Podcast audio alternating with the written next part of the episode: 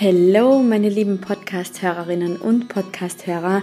Ich freue mich riesig, dass ihr wieder eingeschaltet habt und dass ihr heute wieder zuhören möchtest zu einem ganz besonderen Podcast-Interview. Das gibt's ja äh, eher selten, aber in nächster Zeit werden euch ganz viele Interviews ähm, erwarten und wir haben wirklich wundervolle Podcast-Gäste ähm, eingeladen und ein wundervoller Podcast-Gast ist die liebe Dr. Corinna Ettel.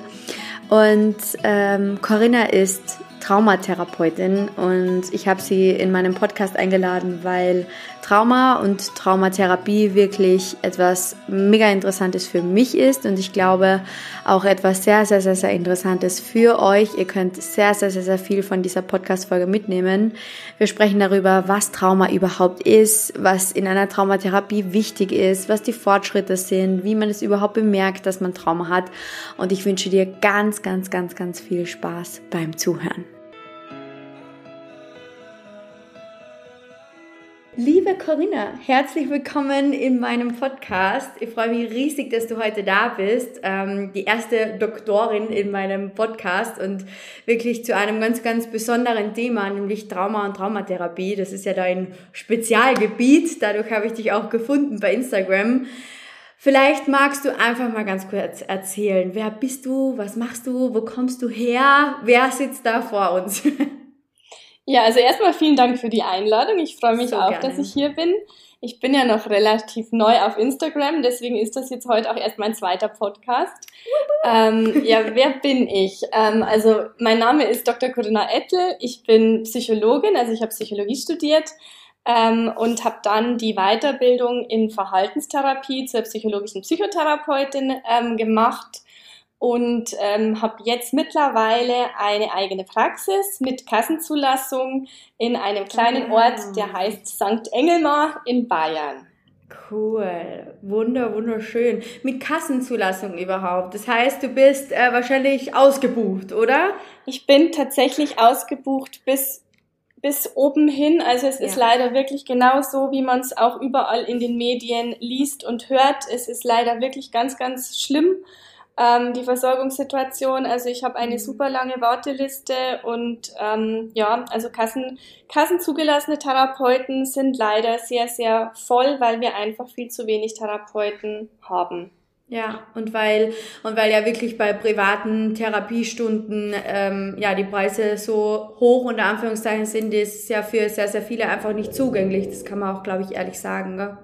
Genau, also zum einen ist es für viele einfach nicht möglich. Ähm, ich finde es auch nicht ratsam, wenn man nicht wirklich sicher ist, dass man das auch über einen längeren Zeitraum bezahlen kann. Gerade in der Traumatherapie finde ich es ganz, ganz schwierig, wenn man dann anfängt und dann kommt man unter Zeitdruck, weil einfach der Klient das Gefühl hat, er kann es nicht mehr länger bezahlen. Mhm. Und tatsächlich bei mir auf dem Land haben wir auch eher keine ähm, Privatpraxen. Von mhm. Heilpraktikern ja, aber wirklich von Psychotherapeuten ähm, schwierig. Da muss man dann tatsächlich einfach in die Städte gehen, weil sich, glaube ich, auch die Therapeuten auf dem Land einfach nicht trauen, wirklich reine ja. Privatpraxen zu eröffnen, weil wirklich der Markt dafür eher nicht gegeben ist. Ja, ja, ja, absolut logisch. Vor allem, ähm, vielleicht magst du mal erzählen, ist bei dir, gibt es ein Alter, ein bestimmtes Alter, wo du jetzt, jetzt merkst, okay, da kommen immer mehr Klienten rein oder, oder betreust du absolut jeden? Wie, wie schaut es bei dir aus? Also ich betreue grundsätzlich ab 18. Mhm. Ähm, für Kinder unter 18 gibt's ja nochmal speziell sogenannte Kinder- und Jugendlichen-Psychotherapeuten. Okay. Ähm, und ähm, dadurch, dass ich jetzt für eine Psychotherapeutin ja noch nicht so alt bin, also ich bin 38, habe ich tatsächlich auch viele junge Patienten und ja. Patientinnen, ja. Ähm, weil gerade bei mir auf dem Land es viele ältere Kollegen gibt und ähm, da einfach wirklich so das Klientel, das ich jetzt habe, oft wirklich schon ab, ab 18, ab 20, schon auch bis Mitte 30, 40 sich da, glaube ich, einfach wirklich wohler fühlt, wenn, ähm, wenn der Therapeut oder die Therapeutin einfach genau. ein Stück jünger ist. Ja, äh, das wollte ich gerade sagen. Also das ist bei mir zum Beispiel jetzt, wenn du so vor mir sitzt, also für diejenigen, die, ähm, die da jetzt zuhören, wir haben natürlich das Instagram, den Instagram-Account in den Shownotes verlinkt. Klickt da gerne mal ähm, rüber zu Corinna. Aber wenn du jetzt da so vor mir sitzt mit deinen langen blonden Haaren, du bist auf jeden Fall eine Person, mit der ich mich jetzt auch identifizieren würde und wo ich sagen würde, okay, absoluter Wohlfühlfaktor, als zum Beispiel bei einem Psychotherapeut, der vielleicht ein 64-jähriger Mann ist oder wie auch immer, der, also ich glaube, das macht auch sehr, sehr viel her, wo man sich wohlfühlt, oder? Ja, genau. Mhm. Also ich habe wirklich viele, viele junge ähm, Patienten und Patientinnen und ich habe auch einige Patienten, Patientinnen, die, die so eher im Alter von meinen Eltern sind. Das klappt mhm. dann tatsächlich auch oft ganz gut, weil die ja auch oft einfach Themen mit den eigenen Kindern haben wow. und das dann auch oft ganz gut mhm. matcht tatsächlich, dass man da die Themen besprechen kann. Sehr cool. Sehr, sehr cool. Corinna, magst du mal erzählen, wie ist es denn dazu gekommen, dass du dann gesagt hast, hey, ich möchte in dieses Fachgebiet Trauma bzw. Traumatherapie einsteigen? Weil du hast vorhin schon gesagt, du hast Psychologie studiert und Trauma, Traumatherapie ist nochmal ein, eine Vertiefung, eine Fachrichtung. Wie, wie ist es dazu ja. gekommen, dass du gesagt hast, that's it? Mm, also tatsächlich hat mich das äh, Thema Trauma schon im ganzen Studium interessiert, auch wenn man da, zumindest da, wo ich studiert habe, ich habe in Regensburg studiert, wenig drüber gelernt hat. Wir haben in Regensburg insgesamt ganz, ganz wenig über Psychotherapie gelernt. Ähm, das wissen die meisten Leute nicht, die Psychotherapie studieren möchten. Ähm, wir haben ganz, ganz viel Mathe, ganz viel Statistik, Na. ganz viel, ja, also die ersten Semester sind ganz viel Statistik ähm, ganz viel wirklich Gehirn und Sinnesorgane, ganz viel auswendig lernen. Ähm, also das ist eigentlich die Basic der Psychologie, so wie ich sie kennengelernt habe. Und ich habe mich dann wahnsinnig gefreut, als es nachher dann losging, eben mit den ersten Praktika und auch mit eben mit der Weiterbildung und hatte dann auch das Glück, dass ich in der Psychiatrie, wir müssen ja Psychiatrieerfahrung sammeln, mhm. erstmal auf einer Station gelandet bin, die mit ganz vielen Menschen mit Borderline-Störungen ähm, gearbeitet hat, mhm. die ja sehr häufig traumatisiert sind. Mhm. Und dass ich da einfach auch wirklich tolle äh, Kollegen hatte, eine Psychotherapeutin und einen ähm, Stationsarzt, die da einfach viel Erfahrung hatten und die mir wirklich einiges beigebracht haben. Äh, dann war ich in der Drogenklinik. Ähm, da sind ah. natürlich auch viele Traumatisierte. Also es waren tatsächlich schwerst drogenabhängige junge Männer, die eben wegen der Drogenabhängigkeit ähm, straffällig geworden sind. Und da hatte ich tatsächlich wieder das Glück, dass der Chefarzt und mein direkter Vorgesetzter auch sehr aufgeschlossen dem Thema Trauma gegenüber waren und mir da wirklich schon Fortbildungen gerade zu dieser inneren Anteilearbeit mhm. ermöglicht haben. Wow. Ähm, und ja, und dann ging es eigentlich sukzessive weiter mit den ambulanten Patienten, dass ich dann auch eine Supervisorin hatte, die mir viel beigebracht hat. Und dann hat sich es eigentlich mit der Praxis, in der ich jetzt seit 2017 bin, ähm, gefestigt, wo ich mir einfach dann auch die Fortbildungen, die ich so besuchen mag, selber aussuchen kann und eigentlich ganz viel Traumafortbildungen immer besuche, wenn ich Fortbildungen mache. Wow, das ist so interessant. Ich stelle mir das so interessant vor, weil so, also dieses, ich liebe dieses Themengebiet. Das ist für mich so interessant, wie gewisse Situationen in einem, in einem Leben einfach so viele so viel danach auslösen können, wirklich auch noch jahrelang, ähm, ja. wie das die, die Leute beeinflusst. Das ist so, so, so interessant. Corinna, für diejenigen, die zuhören und sich jetzt denken, hä, ihr habt gedacht, Trauma, das ist irgendwie so, das hat generell etwas mit Psychologie zu tun. Trauma ist irgendwie, was bedeutet das überhaupt? Was ist Trauma? Was, wer ist jemand, der ein Trauma hat? Hat jeder ein Trauma? Was ist Trauma genau? Was würdest du hm. sagen? Also ein Trauma ganz allgemein wäre jetzt erstmal ein Begriff, den wir ja auch in der Medizin benutzen. Also medizinische Verletzungen bezeichnen wir ja auch als Traumata. Mhm. Ähm, also ein Trauma ist erstmal eine Verletzung.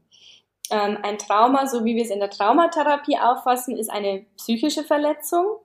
Ähm, in der Regel irgendein Ereignis, ein Erlebnis, das für denjenigen mit ganz viel Angst, mit in der Regel Kontrollverlust, ähm, verbunden war und das einfach so die, die Kompensationsstrategien oder die Ressourcen in dem Moment von der Person überfordert haben. Mhm. Und wahrscheinlich kann man sagen, dass jeder von uns in seinem Leben vielleicht tatsächlich mal ein Trauma erlebt oder erlebt hat. Dazu kann man aber sagen, dass nicht jedes Trauma zu einer Traumafolgestörung führt. Mhm. Ähm, ich erkläre es gern so. Unsere Psyche hat etwas, wir nennen das oft gern Resilienz. Mhm. Und ich stelle es mir gern so vor wie das Abwehrsystem, das Immunsystem unseres, unseres Körpers. Wir sind ja auch jeden Tag mit Viren und Bakterien konfrontiert, aber wir werden nicht ständig krank. Und so, wenn wir ein gutes psychologisches Immunsystem haben, dann können wir mit einzelnen traumatischen Ereignissen unter Umständen auch mal ganz gut umgehen. Aber wenn entweder das Trauma zu heftig ist oder eben die Ressourcen zu wenig, vielleicht weil die dramatischen Ereignisse schon in der Kindheit begonnen haben mhm. und derjenige noch gar nicht die Möglichkeit hatte, dass sich die Persönlichkeit wirklich gefestigt hat, dann kommt es eben zu diesen typischen ähm, Traumafolgestörungen, wie wir sie nennen. Das ist so interessant. Oh Gott, ich bin gerade so froh, dass wir dieses Podcast-Interview machen. So cool, das wird so, so vielen Menschen nochmal einen ganz anderen Blick drauf geben. Corinna, du hast gesagt, Traumafolgestörungen. Was sind denn Traumafolgestörungen? Also wie bemerkt denn jemand, dass er, dass er vielleicht ein Trauma hat? Also was sind denn so die klassischsten, bei dir zum Beispiel in der, in der Praxis? Also die klassischste Traumafolgestörung als Erkrankung wäre die posttraumatische Belastungsstörung. Mhm. Ähm, die wiederum hat drei Hauptsymptome. Das eine wäre das Wiedererleben von dem, was ich als Trauma erlebt habe. Das kann mhm. entweder in von, von Albträumen sein mhm. oder indem ich da ständig dran denken muss. Oder diese Flashbacks kennt man vielleicht, diesen Begriff, also dass sich Bilder oder auch irgendwelche anderen Sinneseindrücke, die mit dem Trauma verbunden sind, ganz plötzlich, ohne dass ich das möchte, aufdrängen und ich die nicht loswerden kann. Mhm. Zweiter Punkt, Vermeidungsverhalten. Also die Betroffenen vermeiden in der Regel möglichst viel, was mit dem Trauma in irgendeiner Weise zu tun hat. Es können Orte sein, es können Personen sein, und es können aber auch rein die Gedanken ans Trauma sein. Also nicht drüber sprechen, nicht drüber nachdenken, einfach funktionieren. Mhm. Und der dritte Punkt, der ist relativ unspezifisch, aber der ist in der Regel sehr eindrücklich. Das wäre die sogenannte Übererregung. Also dass das Nervensystem ständig auf Hab-Acht-Stellung ist. Das wären entweder Schlafstörungen oder Schreckhaftigkeit oder so konstante innere Unruhe, besonders dann, wenn man eigentlich zur Ruhe kommen möchte. Also mhm. Betroffenen sagen oft, sie legen sich abends aufs Sofa oder ins Bett und dann geht's los und die können es einfach oft ganz, ganz schwer aushalten, diese Ruhe, weil dann wirklich das Innere beginnt zu arbeiten. Das wären die drei Hauptsymptome von der PTBS. Natürlich gibt es mhm. andere Traumafolgestörungen, aber das wären so die ganz klassischen Symptome, ähm, auf die man achten könnte. Okay, sehr, sehr cool. Was passiert, wenn man, wenn man das merkt? Also wenn man jetzt sich denkt, so, okay, wow, ey, ich glaube, da, da ist irgendwas und man ignoriert das. Was passiert dann? Was glaubst du? Oder was, was merkst du, was, was dann passiert? Also ich zum Beispiel habe für mich einfach gemerkt, je mehr ich auf die Seite schieben möchte, desto mehr reagiert mein Körper. Also war dann auch, so wie du ja. vorher gesagt hast, das Immunsystem ähm, der Psyche, so ist halt dann auch irgendwann mein Immunsystem von meinem Körper zusammengesackt. Ich war ständig krank oder hatte irgendwelche Probleme mit Zysten, was auch immer. Merkst mhm. du da mhm. auch etwas, was viele Menschen haben? Also es gibt definitiv typische körperliche Symptome, die viele mhm. haben. Also ich würde sagen, fast Nummer eins und fast bei jedem Verspannungen. Gerade mhm. so im Nacken, Schulterbereich, weil einfach, wenn wir auf Hab-Acht-Stellung sind, ich kann es jetzt natürlich im Podcast schlecht vormachen, ich glaube, jeder weiß, was ich meine, wir ziehen ja. die Schultern hoch ja, und so, wir ja. nehmen die Arme nach vorne weil wir einfach unseren Brustkorb schützen wollen. Mhm. Und das machen wir natürlich im Alltag nicht so extrem, dass wir das selber merken oder das Gegenüber, aber das sind wirklich Mini-Bewegungen. Und wenn meine Patienten beim Physiotherapeuten sind, dann sagen die alle das Gleiche. Die sind oben total zu, total dicht, die Muskulatur. Der Physiotherapeut lockert's, die kommen eine Woche später wieder und es ist wieder zu, weil einfach diese, diese Verspannungen da sind, solange diese Schreckhaftigkeit, diese innere Unruhe da ist.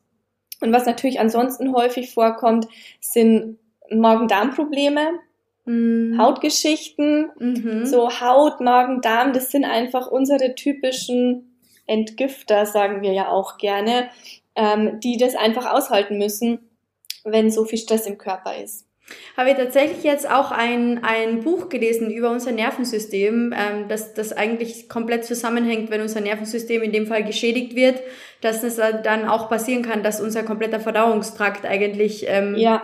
ausschaltet, unter Anführungszeichen, oder dass sich das auswirkt. Genau. Genau, weil wenn unser Körper ähm, wenn wir uns überlegen, die Stressreaktion kommt aus der Steinzeit und so reagiert unser Körper immer noch. Und wenn wir in der Steinzeit vor einem, ich sag immer Säbelzahntiger fliegen Ja, das mussten, ist das klassische Beispiel. Ne, dann ja. hat unser Körper einfach keine Zeit für Verdauung.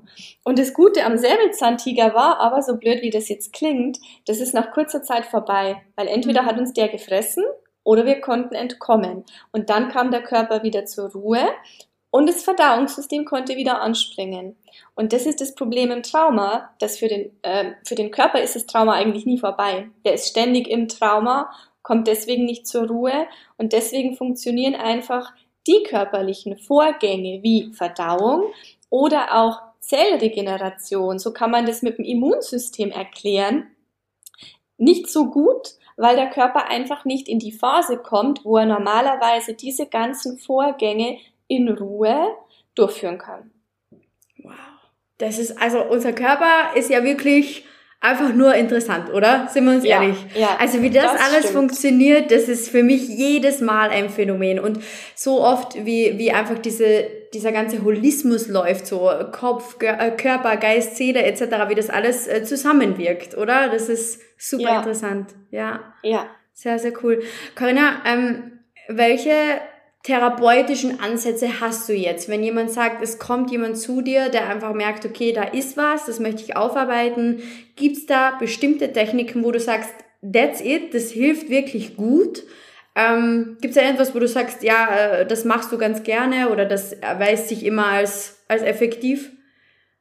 Natürlich ist nichts immer effektiv, aber ich habe definitiv einige Methoden, die ich sehr gerne nutze. Mhm. Eine davon, die kennt man vielleicht, das wäre das EMDR. Mhm. Ähm, es ist das mit den Augenbewegungen. Genau. Klingt immer so ein bisschen e-, esoterisch, ist aber sehr, sehr gut erforscht mittlerweile und wirklich ja. sehr gut wirksam. Geht tatsächlich sehr tief auch oft in den Körper. Das finde ich ganz, ganz spannend was man auch wirklich während der Behandlung dann bei den Leuten sehen kann und was die erleben. Also ich hatte mhm. vor kurzem eine Patientin, die hat dann wirklich angefangen mit den, mit den Füßen so richtig im Sitzen zu tippeln. Ähm, und wir nennen das in der Psychotherapie eine Abreaktion. Also der mhm. Körper hat eigentlich das getan, was er im Trauma nicht tun konnte. Ähm, also der ist davon gelaufen, was er im Trauma natürlich nicht konnte. Und das finde ich ganz, ganz spannend und äh, super faszinierend. Und so, soweit die ähm, Patienten stabil genug sind, dass sie das tolerieren, das ist wichtig, weil EMDR kann sehr, sehr intensiv sein. Ähm, Habe ich damit sehr, sehr gute Erfahrungen. Oder eine Technik, die oft ein bisschen schonender ist, das ist dann oft für die Leute, die das EMDR einfach nicht gut aushalten können, wären Imaginationsübungen. Also, dass mhm. man wirklich in der Vorstellung in die Traumasituation nochmal reingeht ähm, und die Traumasituation nach bestimmten Punkten nochmal, wir sagen, durcharbeitet. Ähm, mit dem Ziel natürlich, dass sich vom Gefühl her, vom Ergebnis her dann aber was verändert, sodass wirklich der Körper begreift, dass die Situation vorbei ist. Hm. Sehr schön. Ja, also das, das habe ich schon sehr, sehr oft gehört, ähm, dass, die, dass die Methoden sehr, sehr gut sind. Ähm, du hast gerade vorhin gesagt, wenn der Patient stabil genug ist. Wann ist ein Patient stabil genug? Wie, wie schätzt da du das ein? Da könnten wir, glaube ich, ganze Podcast-Folgen drüber drehen. Ja. Ist ein Patient stabil genug? Weil da diskutieren wir ja auch in der Traumatherapie ganz viel drüber. Mm, also was wir natürlich brauchen, ist zum einen, dass einfach wirklich Verhaltensweisen im Griff sind, die für den Patienten gefährlich werden könnten. Mhm, okay. Allen von dran natürlich Suizidgefahr wäre klar. Ja. oder natürlich auch schwere Selbstverletzungen oder eben wenn derjenige eine Vorgeschichte mit Substanzkonsum oder Essstörung hat, dass das so weit, dass er da Strategien hat, wie er irgendwie damit umgehen kann. Mhm. Weil es bringt keinem was, wenn wir EMDR machen und dann rutscht derjenige wieder in die Drogensucht ab. Ja. Das wäre das eine. Und der zweite Baustein, so eine gewisse Fähigkeit, unangenehme Gefühle, zumindest mit therapeutischer Begleitung, mhm. aushalten zu können. Mhm. Ähm, weil das ist das Schwierige an der Traumatherapie. Es geht leider nicht, ohne dass es unangenehm wird. Es wird ja. erst unangenehmer, bevor es besser wird. Und das müssen die Leute erstmal verstehen und da wirklich einfach auch einwilligen, dass sie das verstanden haben und möchten. Und die Leute müssen es aushalten können mhm. und sich trauen. Oft dauert es gar nicht so lange, wie die erstmal denken, aber die müssen so, ich sag immer, über diesen Punkt drüber kommen, über den Punkt, an dem sie selber sonst immer begonnen haben zu vermeiden. An dem Punkt müssen sie sich irgendwie trauen, ähm, das mit dem Therapeuten gemeinsam da mal weiter hinzuschauen und zu warten, bis der Körper wirklich begreift und wirklich von selber zur Ruhe kommt. Ja. Dann würde ich sagen, ist jemand stabil genug. Okay. Sehr, sehr gut. Hat das was für dich mit Selbstfürsorge zu tun? Also würdest du sagen, Selbstfürsorge ist super wichtig für die Traumatherapie? Also Selbstfürsorge ist für mich eine ganz wichtige Basis oder was ganz Wichtiges so an Umgebungsbedingungen. Mhm. Ähm, man kann sich das vielleicht so vorstellen, eine Traumakonfrontation ist schon ein relativ invasives Verfahren in der Psychotherapie. Es ist sehr, sehr wirksam, aber es ist durchaus invasiv. Und wenn ich einen Patienten habe, der überhaupt keine Selbstfürsorge praktiziert, dann muss ich wirklich Sorge haben, dass der nach einer anstrengenden Sitzung ähm, einfach irgendwie dekompensiert, weil er sich total überlastet. Es wäre hm. ungefähr so, wie der Chirurg uns sagt, wir müssen nach einer schweren Knieoperation mit Krücken laufen und der wird uns nicht operieren, wenn wir schon ankündigen, dass wir morgen Marathon laufen wollen. Mhm. Weil der Körper kann einfach die beiden Belastungen nicht gleichzeitig tolerieren. Der braucht einfach die Zeit, um zu heilen. Und das Gleiche braucht die Psyche. Da kann man leider auch nicht sagen, wie bei den Krücken, sechs Wochen. Es ist schwierig, da genaue Zeiträume anzugeben. Aber das ist eigentlich Selbstfürsorge, dass der, der Patient dann einfach sich einmal im Alltag zurücknehmen kann und sagt, nee, ich brauche jetzt die Zeit. Das muss jetzt einfach erstmal sich beruhigen und ich muss auf mich achten. Was empfiehlst du den Menschen, wenn, wenn die sagen, okay, ich habe eine traumatische Erfahrung gemacht, ich merke, ich habe Trauma in mir, was empfiehlst du Menschen, die jetzt zum Beispiel noch nicht in einer, in einer Therapie sind, die noch vielleicht keinen Therapieplatz haben? Hast du da bestimmte Strategien, die du sagst, mach mal das, probier mal das?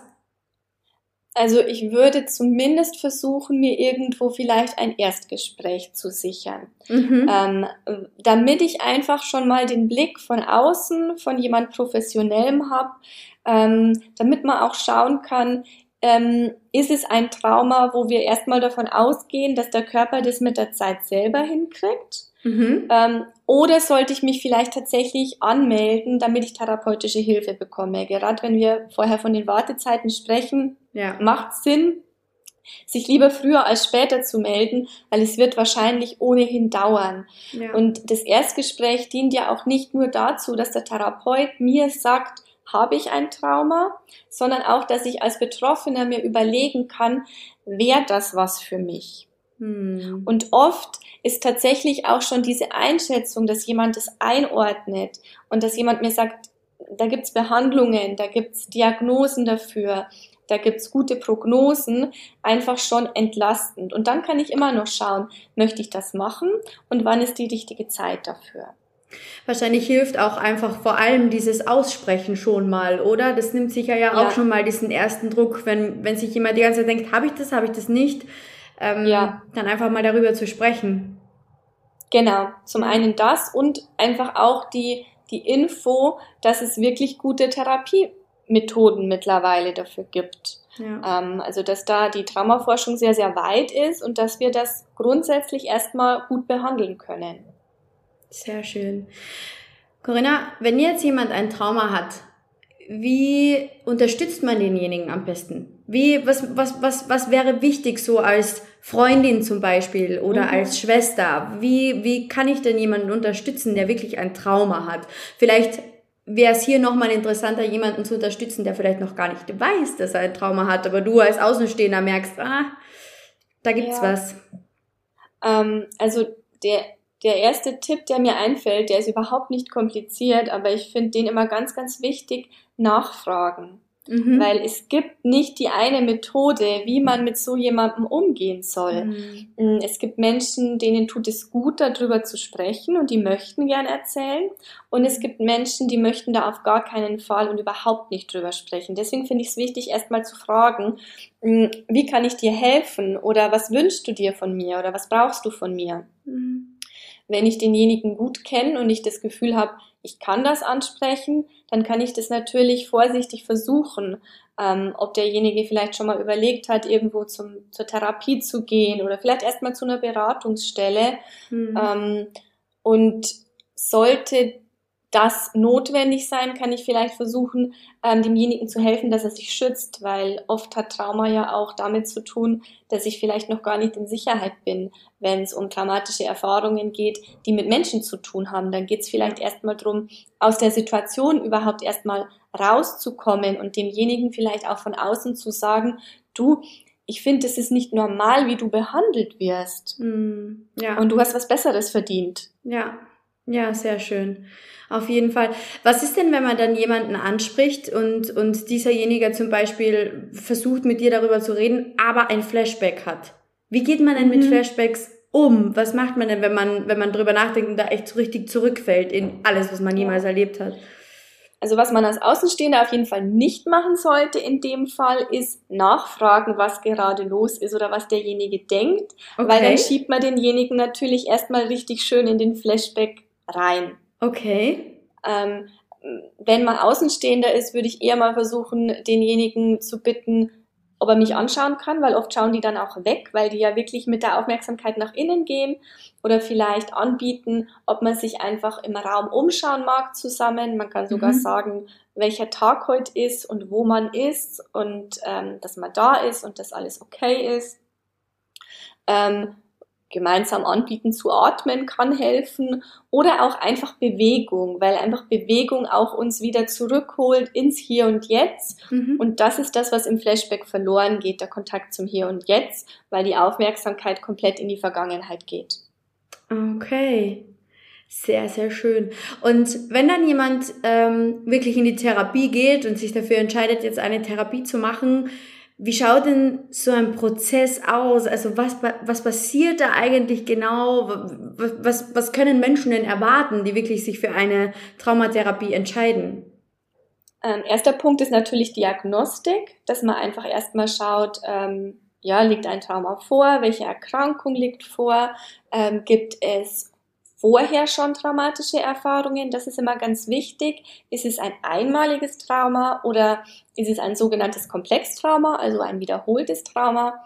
Ähm, dann, zumindest mache ich das so, ich glaube viele andere Traumatherapeuten auch, dann legt man Ziele fest für die Therapie. Mhm. Dann ist mir immer ganz wichtig, ähm, gut die Biografie zu erfragen, damit man einfach nicht frühere Erfahrungen, die vielleicht wichtig sein könnten, übersieht. Mhm. Und dann sagt man, Traumatherapie hat drei Phasen. Stabilisierung, Konfrontation und Integration. Stabilisierung ist sehr unterschiedlich, wie lang die sein muss. Da hatten wir ja vorher schon kurz drüber gesprochen. Genau. Ähm, also die Stabilisierung sagt man mittlerweile so kurz wie möglich, aber eben so lang wie nötig. Mhm. Dann geht's in die sogenannte Konfrontation. Das wäre eben dieses Durcharbeiten vom Trauma. Und die Integration ist irgendwie ganz schwierig zu beschreiben. Da streiten sich die Fachleute auch drüber. Was bedeutet integrieren? Integrieren kann bedeuten tatsächlich Trauerarbeit, weil mhm. Trauma meistens auch bedeutet, ich habe irgendwas verloren. Mhm. Und eigentlich erst, wenn, wenn der Körper, wenn das Nervensystem wieder zur Ruhe kommt, dann spüren die Betroffenen oft erst diesen Verlust tatsächlich mit der, mit der ganzen Wucht, was das bedeutet. Mhm das wirklich zu würdigen, sich auch irgendwie neu zu orientieren, zu akzeptieren, dass das Trauma einen verändert hat, dass man nicht einfach wieder zum Ursprungszustand zurückgehen kann, vielleicht neue Ziele finden, Ähm, all das kann dann Integration bedeuten. Okay. Sehr, sehr schön. Und dann noch zum Abschluss würde mich noch super interessieren. Also es ist ja so, dass diese, ich weiß nicht, ob dir das auch schon aufgefallen ist, aber diese ganze Instagram-Coaching-Bubble eskaliert ja gerade total und es ist ja, ja, also in, in Österreich ist es ja gar nicht so einfach, damit arbeiten zu dürfen. In Deutschland ist es ja leider so, dass sich wirklich jeder Coach nennen kann und sehr viele halt sich ähm, irgendwo Informationen rausholen, wo sie vielleicht auch nicht das nötige Fachwissen unter Anführungszeichen dazu haben. Ähm, was sagst du, was empfiehlst du Menschen, die zuhören? Welche Informationen sind wichtig? Also was muss, was für muss für dich jemand haben, dass du wirklich sagst, der kann dir in der Traumatherapie helfen? Gibt es da Organisationen oder gibt es da irgendwelche Seiten, die du empfehlen kannst? Also es gibt ähm, immer regional ähm, oft sogenannte Traumahilfezentren, die finde ich oft sehr, sehr gut. Mhm. Ähm, die haben oft auch Therapeutenlisten und mhm. die sind oft sehr engagiert und nehmen wirklich nur Leute auf die Liste drauf, die auch Erfahrung in dem Bereich nachweisen okay. können. Also das ist eine Möglichkeit. Dann, wenn man sich schon genauer ähm, erkundigt hat und vielleicht auch schon weiß, ich würde gerne mit EMDR arbeiten oder mhm. mit Teilearbeit, dann gibt's da immer ähm, Seiten von den Fachgesellschaften, die eben auch die Fortbildungen für die Therapeuten anbieten. Mhm. Und die haben auch in der Regel Listen. Mhm. Ähm, also auch da kann man suchen. Ähm, dann weiß man, dass derjenige eben eine bestimmte Weiterbildung wirklich in dem Bereich abgeschlossen hat. Mhm. Und wenn man jetzt speziell nach jemandem sucht, der wirklich mit der Krankenversicherung abrechnen kann, dann kann man auf die Seite der sogenannten äh, Kassenärztlichen Vereinigung gehen. Mhm. Und da gibt's jeweils ähm, für die Bundesländer spezifisch, also bei mir ist es Kassenärztliche Vereinigung Bayern, aber die gibt's deutschlandweit, mhm. gibt's eben auch Therapeutenlisten. Und da sind wirklich nur Kollegen und Kolleginnen aufgeführt, die wirklich zugelassen sind für die Kassenabrechnung.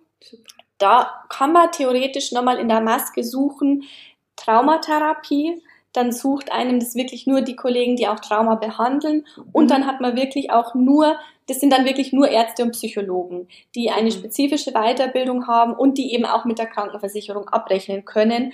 Das ist ganz gut für die Leute, die von vornherein wissen, ich brauche auf jeden Fall jemanden, wo die Kosten von meiner Versicherung abgedeckt werden. Sehr gut. Das ist in Deutschland, bei uns in Österreich ist es die GKK für alle, die zuhören, beziehungsweise ich setze euch auch eine Liste ähm, in die Show Notes, wo ihr ähm, zertifizierte Therapeuten, Psychotherapeuten und Lebens- und Sozialberater findet. Und ähm, genau, also das ist, das ist auch etwas, wo ich sagen muss, ähm, inzwischen ethisches Coaching ist einfach super wichtig, ethisches Arbeiten und ähm, ja, es ist einfach super wichtig, wenn man in diese Instagram-Bubble eintaucht, vor allem wenn man einen Trauma hat, ähm, ja, dass man da wirklich schaut, welche Ausbildungen hat jemand und mit wem möchte ich da zusammenarbeiten. Unbedingt, ja, unbedingt. Ja. Also in Deutschland ist es ja auch so, natürlich kann sich jeder schnell Coach nennen, mhm. aber was vielleicht nicht jeder weiß, ein Coach darf in Deutschland keine Erkrankungen behandeln. Ein ja. Coach darf, darf gar nicht behandeln. Genau. Ein Coach darf nur beraten, also der genau. darf präventiv arbeiten genau. oder im Bewerbungstraining oder in der Persönlichkeitsweiterentwicklung. Genau. Aber ein Coach darf keine posttraumatische Belastungsstörung behandeln. Genau so ist es bei uns in Österreich auch. Und in Österreich ist es überhaupt so, damit du Einzelsitzungen machen darfst, musst du bestimmte äh, Ausbildungen haben. Also ich sage mal so, wo kein Richter, da kein Kläger, aber es ist natürlich ja. für die Psyche der Menschen einfach super, super wichtig. Ähm, vielleicht möchte man da zum Abschluss noch, vielleicht möchtest du den Leuten, die ähm, hier zuhören, nochmal mitgeben, was würdest du speziell für diese Instagram-Bubble ähm, noch den Leuten mitgeben, die sagen, okay, die hängen da viel auf Instagram, die sind da irgendwie total in dieser Selbsttherapie drinnen. Was würdest du den, den Zuhörern noch mitgeben? Was ist wichtig für diese Trauma, Traumaarbeit, Traumatherapie? Ja, also wenn es wirklich um eine Erkrankung geht, dann sollte einem immer klar sein, Instagram kann keine Therapie ersetzen. Mhm. Und Instagram kann natürlich Informationen liefern mhm. und aufklären. Und es gibt ja auch viele tolle Communities, aber ich glaube, es kann auch wirklich oft verwirrend sein, weil man natürlich mhm. unterschiedliche Dinge findet und der eine sagt, du musst es unbedingt so machen und der andere sagt, du musst es unbedingt so machen. Also ich glaube, man sollte wirklich versuchen, ähm, vielleicht dann auch die Kanäle, auf denen man sich informiert, wirklich eher kompakt zu halten. Mhm.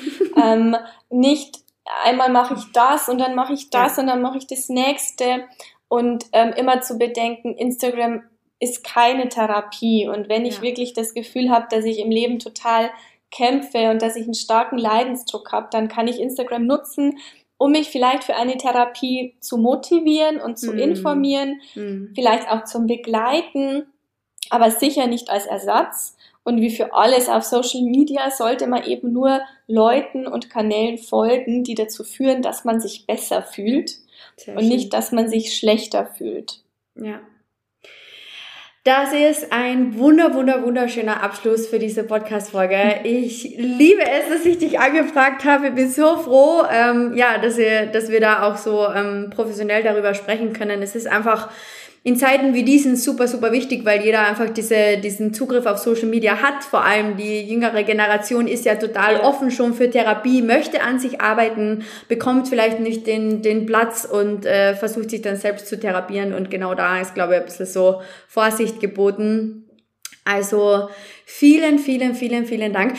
Corinna, wenn man mit dir arbeitest du online auch oder bist du, hast du die Praxis? Wie, wie sieht's da bei dir aus? Mm, also da ist tatsächlich ein Problem, ähm, ich werde öfters mittlerweile online angefragt mhm. und ich darf ich, tatsächlich in Deutschland über die Krankenversicherungen nicht rein Online-Therapie ah. machen. Mhm, wir okay. durften das als Ausnahme zu Corona-Zeiten. Okay. Mittlerweile oder momentan ist die Regelung so, das kann sich immer wieder ändern, aber momentan ist die Regelung so, dass die Erstphase der Therapie, also das Kennenlernen, die ganze Diagnostik muss persönlich erfolgen. Mhm. Das bedeutet, wenn jemand ewig weit weg von mir lebt, dann kriegen wir die Erstphase einfach face-to-face -face nicht mhm. hin und dann scheitert es leider in dem Punkt. Ähm, ich könnte und dürfte auf Selbstzahlerbasis natürlich rein online mhm. arbeiten. Also mhm. wenn jemand vielleicht auch eher so das Gefühl hat, er braucht irgendwie ein, zwei Beratungsstunden und wird das selber bezahlen und möchte das online, dann wäre das theoretisch möglich. Aber komplette Therapien ähm, sind zum einen wirklich seitens der Krankenkasse einfach nicht erlaubt. Okay. Muss auch sagen, aus gutem Grund, weil ich mache Traumatherapie schon gern persönlich. Ja. Ich habe keine reinen Online-Behandlungen. Ich habe Patienten, wo wir einzelne Stunden online machen, mhm. aber das sind dann nie die Traumastunden, sondern eher die Nachbesprechung, die Vorbesprechung. Und ich muss natürlich auch sagen, ich bin ohnehin schon so voll. Das mhm. heißt, ich bin auf Instagram nicht, um Werbung für die Praxis zu machen, sondern eher, um einfach zusätzlich noch ein paar mehr Leute irgendwie zu erreichen und denen Super. weiterzuhelfen mit, mit kleinem Input. Ähm, und von dem her ist jetzt tatsächlich der Instagram-Auftritt eher nicht als Werbung für die Praxis gedacht. Okay, aber auf jeden Fall für alle, die zuhören, wir verlinken natürlich Corinnas äh, Instagram-Account in den Show Notes. Klickt euch da rein, weil du klärst auf jeden Fall über die Basics ab, sagen wir mal so, ja. oder? Also du, ja. du gibst die Basis mit, die schon mal super, super wichtig ist. Ähm, ja, deshalb äh, große, große Empfehlung an alle, die hier zuhören. Und ja, ich kann mich nur bedanken bei dir abschließend für dieses tolle, tolle Podcast-Interview. Vielen Dank, dass du dir Zeit genommen hast. Ähm, ja, ich bin happy mit dir. vielen Dank für die Einladung. Vielen, vielen Dank.